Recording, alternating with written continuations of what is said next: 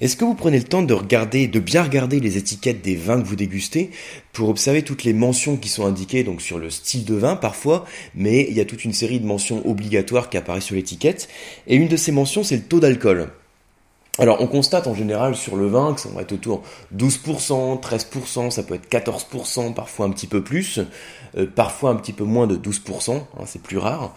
Euh, ce taux d'alcool, on parle aussi hein, de degré d'alcool, de pourcentage d'alcool, tout ça c'est exactement la même chose. On parle aussi, vous avez peut-être déjà entendu hein, le, terme de TAV. TAV ça veut dire titre alcométrique volumique. Bon, tout ça c'est la même chose. Hein.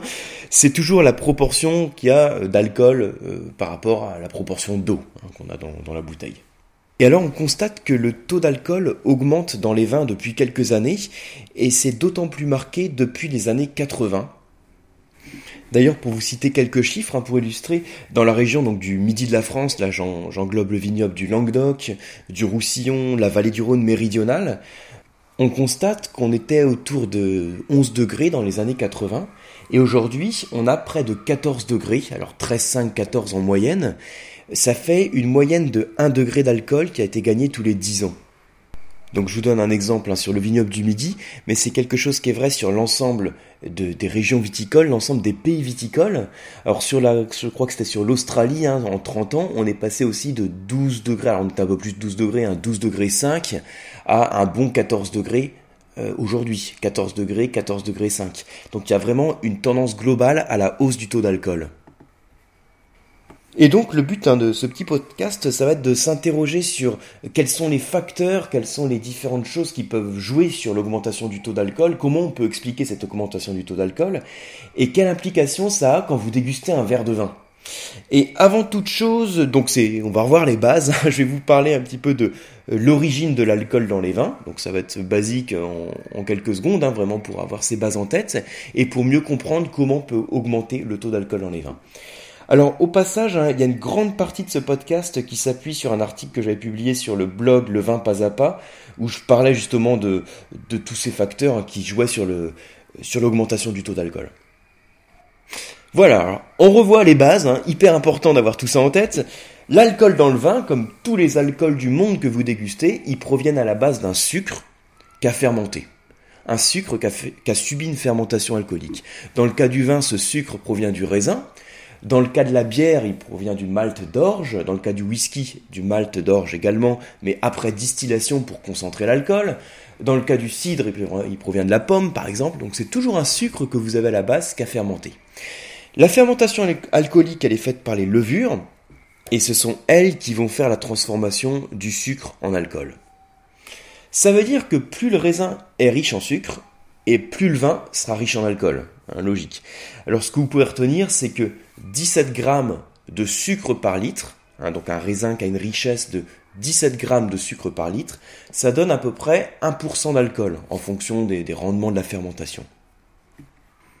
Donc si vous prenez quelques chiffres, hein, vous prenez un vin qui titre 12 degrés d'alcool, ça veut dire qu'il y a à peu près, euh, faut prendre la calculatrice, hein, à peu près 204 grammes de sucre par litre initialement qui sont présents dans le raisin, et qui donnent donc si on a un raisin qui est un sucre qui est complètement fermenté, qui a plus de sucre résiduel, qui vont donner 12% d'alcool.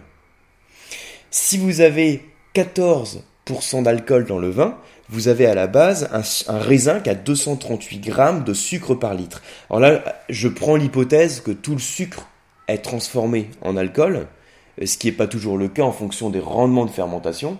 En fait, vous avez souvent un petit reste de sucre résiduel à l'issue de la fermentation. Bon, tout ça, ça veut dire que de toute façon, en mesurant le taux de sucre que vous avez dans votre baie de raisin, vous êtes toujours en mesure d'évaluer le taux d'alcool que vous allez avoir dans le vin. Donc, le niveau de sucre du raisin, il faut savoir qu'il dépend de l'ensoleillement parce que c'est la photosynthèse qui va créer la synthèse donc, des sucres dans la baie. Ça veut donc dire qu'un taux d'alcool élevé dans le vin, c'est caractéristique d'un climat ensoleillé. L'ensoleillement favorise la photosynthèse, qui favorise le niveau de sucre du raisin et donc le niveau d'alcool dans le vin. Donc ça, c'est des bases, hein, vous les connaissez peut-être pour la plupart d'entre vous, mais en parlant de, des facteurs qui vont jouer sur la hausse du degré d'alcool, du taux d'alcool dans les vins, c'est important de revoir tout ça et de bien l'avoir en tête. C'est pour ça aussi hein, qu'on en déduit souvent que quand vous avez un vin qui titre 14 degrés d'alcool, 14 voire 15 degrés, c'est plutôt caractéristique d'un climat chaud et ensoleillé, alors que quand le vin est à 12 degrés, voire qu'il arrive péniblement à 12 degrés d'alcool, ça, ça, arrive encore même si c'est de plus en plus rare, c'est plutôt caractéristique d'un climat frais et peu ensoleillé. Alors, c'est des généralités quand je parle de climat qui sont liés directement au taux d'alcool, parce qu'il y a d'autres facteurs qui vont jouer sur la maturité du raisin et donc sur le niveau de sucre. Par exemple, ça peut être les caractéristiques du millésime, qui peut être plus ou moins ensoleillé. Ça peut être aussi les rendements, donc qui peuvent être modérés ou qui peuvent être beaucoup plus importants. Donc en fonction des rendements, on va avoir une concentration en sucre qui va être plus ou moins importante. Ça peut être lié aussi à l'exposition de telle ou telle parcelle. Donc pour un même millésime et pour une même appellation, on peut avoir des degrés d'alcool différents sur deux vins qu'on va comparer parce que l'exposition des parcelles va pas être la même et qu'il y a une parcelle qui va être plus ensoleillée, ce qui va donc donner euh, plus de sucre dans le raisin et donc plus d'alcool dans le vin. Voilà, donc avec ces bases en tête, hein, euh, on peut revenir sur notre question initiale et se demander pourquoi le taux d'alcool a cette tendance à augmenter hein, depuis plusieurs décennies? S'il a gagné en alcool au cours du temps, on en déduit donc logiquement que le raisin il doit être plus riche en sucre.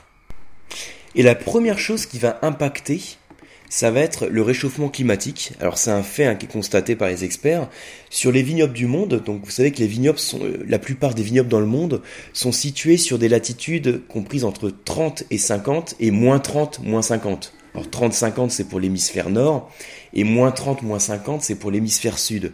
Parce que c'est sur cette zone qu'on a des latitudes qui sont beaucoup plus adaptées euh, à la vigne, en fait, à la viticulture, à la vigne, qui sont beaucoup plus adaptées à avoir un raisin qui va parvenir à une belle maturité en fait.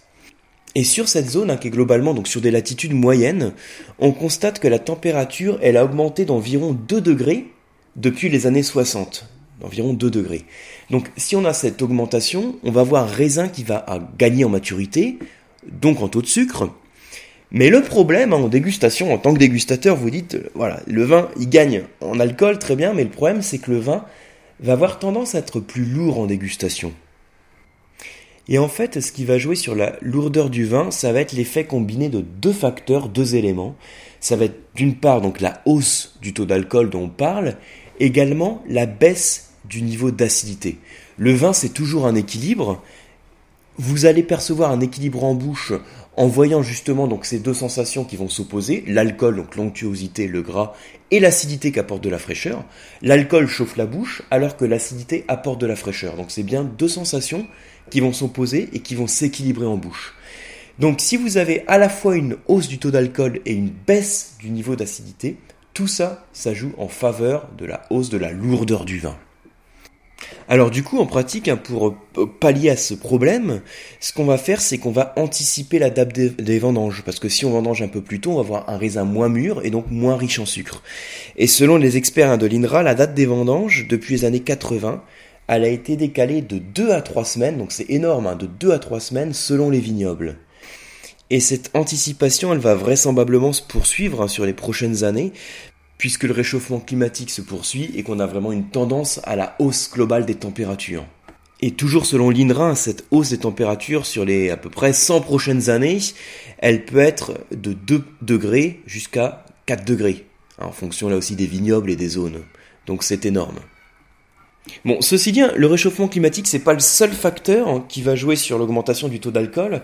Vous avez encore un autre facteur qui est lié bien plutôt au choix du vigneron. Le choix, ça peut être un choix donc délibéré du vigneron dans ses pratiques œnologiques et viticoles.